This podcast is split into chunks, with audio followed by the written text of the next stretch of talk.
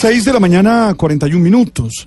En plena selva amazónica peruana, más exactamente en San Martín de Pangoa, fue encontrada por su padre, Alberto Aguilar, y las autoridades peruanas, Patricia, la joven de Elche, Alicante, que tras mantener dos años de comunicación con Félix Steven Manrique Gómez, quien se presentaba como el príncipe Gurdjieff, dejó todas las comodidades de Europa para irse a vivir a un barrio pobre de Lima y ayudar a repoblar el mundo ante el apocalipsis que según su pareja y gurú se avecinaba.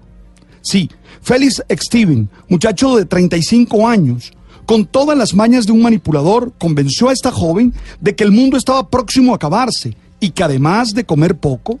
debía alejarse del mundo para luego poderlo poblar ellos como los salvadores de la humanidad. Ella formaba parte del harén que este mago de la palabra tenía en una casucha de una zona marginal de la ciudad y estaba tan segura y convencida de los mensajes que salían de la boca de su príncipe que lo acompañó hasta la selva a vivir en las condiciones más infrahumanas posibles. La historia es una mezcla de inocencia, ingenuidad, picardía, manipulación y el oscurantismo en el que se mueve una experiencia espiritual que no permite la duda ni la crítica.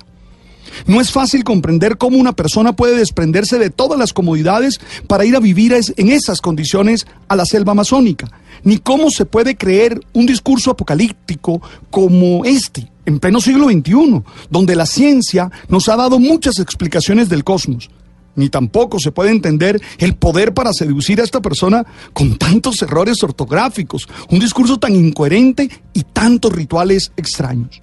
Hoy, el manipulador se encuentra detenido y la joven sigue siendo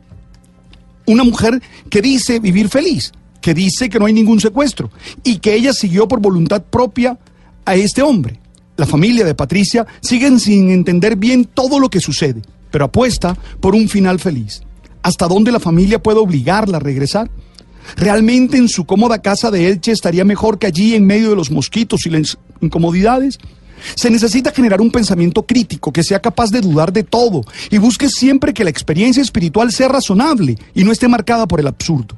es el momento de cuestionarse y de tratar de entender la fe que se practica, sabiendo que nada que invite a la pérdida de libertad y pérdida de la razón puede llevarnos a algo bueno. De todas formas, queda una sospecha muy fuerte, y es que las comodidades y los proyectos de esta sociedad basada en lo material no alcanzan a llenar el vacío del ser humano, que siempre quiere algo más, que siempre es pasión de infinito.